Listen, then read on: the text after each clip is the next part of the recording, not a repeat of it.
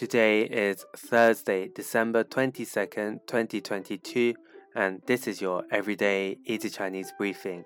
大家好，我是林老师, and in under 5 minutes every weekday, you'll learn a new word and how to use this word correctly in phrases and sentences.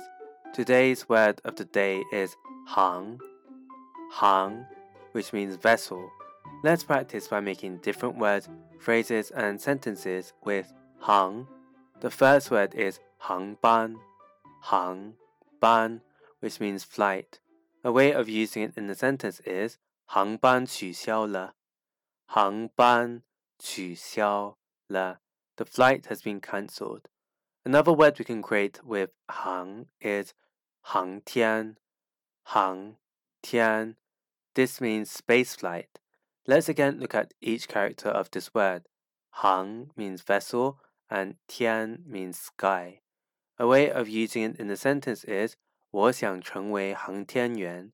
我想成为航天员。I want to become an astronaut. Finally, we can create the word 航空,航空, which means aviation. And if you add the word 公司 company to the end, you can create the word airline, which is 航空公司,航空公司. Today we looked at the word 航, which means vessel, and we've created other words using it. These are 航班 flight, 航天 space flight, and 航空 aviation. To see this podcast transcript, please head over to the forum section of our website www.everydayeasychinese.com where you can find even more free Chinese language resources. See you again soon for more practice.